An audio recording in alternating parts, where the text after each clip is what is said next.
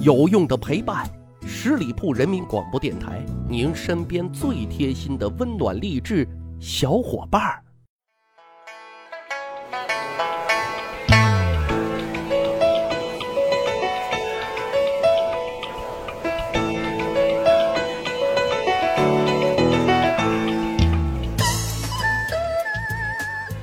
十里铺人民广播电台，趣吧历史，增长见识，欢迎各位小伙伴收听《密史趣谈》。呃，前几天呢，看到一些资料啊，讲的是宋代剩男剩女为什么会如此之多啊，分析的很有意思。本期节目呢，就拿来与大家一起来分享一下啊。呃，在这里呢，我们还建立了一个《密史趣谈》的听友微信群啊，大家关注十里铺人民广播电台的公众微信账号，回复数字一就能扫码进群。互动交流，好，言归正传。其实我们都知道啊，宋朝是古代历史上无论是商品经济、文化教育，还是科学创新啊，都是高度繁荣的时代之一。对于宋代为什么会有很多剩男剩女这一个问题啊，相信很多人也会有疑惑啊，是不是古代跟现在一个样呢？就说啊，经济越发达，生活水平越高，人们的择偶标准就越挑剔呢？哎，我觉得啊。呃，这话是有一定道理的。古代的择偶标准，尤其是大户人家，那都是要讲究门当户对。哎，所以说啊，古代的剩男剩女大多剩在哪呢？嘿，都剩在富裕人家或者王侯将相的家里了。因为这有一个亘古不变的规律，那就是说，社会精英阶层永远都在金字塔最顶端的人数，也是相对来说较少。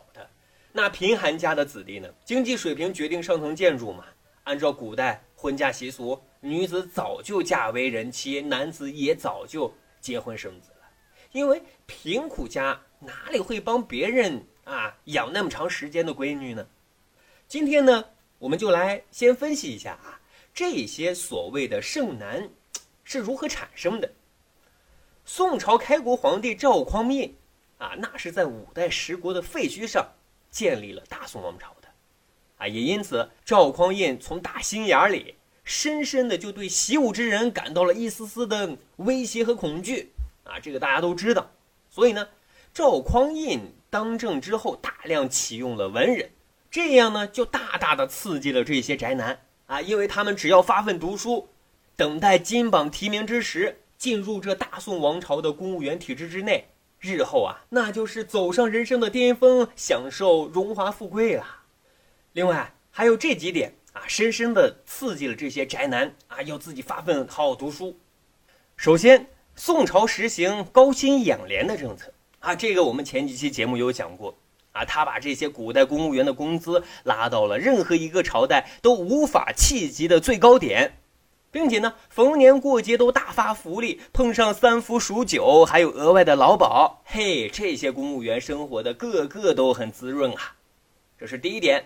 第二点，宋朝有高薪待遇，但是却没有严厉的监督惩罚体系。事实上，宋朝的国策还对官员的腐化持纵容态度的。正所谓刑不上大夫，这就是说呀。官员犯了法也不会有过重的刑罚的，哎，当官更加有恃无恐了。第三，宋朝的官员数量是非常庞大的啊，常常是一个官位有两三个人同时担任，这样呢就为很多的读书人啊进入官场提供了机会啊。当然，最重要的一点就是说，宋朝的文官比武官的地位还要高很多，这么安逸，尽管享乐啊。所以这个时期的读书人都把金榜题名，哎，作为自己的终极奋斗目标。那时候的口号是先立业后成家，哎，因为只要考中了进士，一切都会有的。可是话又说回来啊，宋朝的乌纱帽，你就算太多，那也经不起全天下所有读书人去抢哈，因为成功的永远都是极少数的。由于男人们都在忙着考试，哎，这就造成了许多男子壮年未娶，一个个就成了剩男了。嘿嘿，说完了剩男，咱再说说剩女。刚才说了，因为做官很吃香嘛，所以那时候的女子们当然是挤破了头都想要做官太太呀。这样呢，就形成了宋朝一个十分有趣的现象，叫做榜下捉婿。顾名思义，就说啊，在发榜的日子啊，全国各地的官僚呢，各位这里着重说一下，是全国各地，嘿，包括地主们，大清早就纷纷出动择婿车，哎，一不问家世，二不问人品，三不问婚服，只要你考中了进士，就是他们选择的对象。说是选择，实际上那就是抢。关于这一点呢，在宋代史料当中屡见不鲜。比如说，文豪欧阳修，当初啊，翰林学士虚掩见到了欧阳修，自己嚷着要当欧阳修的老丈人。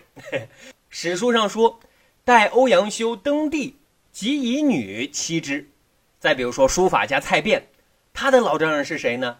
那是大名鼎鼎的王安石。哎，王安石也是通过这种方式抢到了自己的贤婿的。其实和乌纱帽的市场一样。进士女婿的市场也是供小于求，货源奇缺，哎，所以能抢到好女婿的也是极少数的。抢到的自然欢天喜地，抢不到的怎么办呢？等，为了能过上吃香的喝辣的日子，很多女子那是不在乎多等几年的。哎，就这样，去年等，今年等，明年可能还要等，终于就等出了圣女果。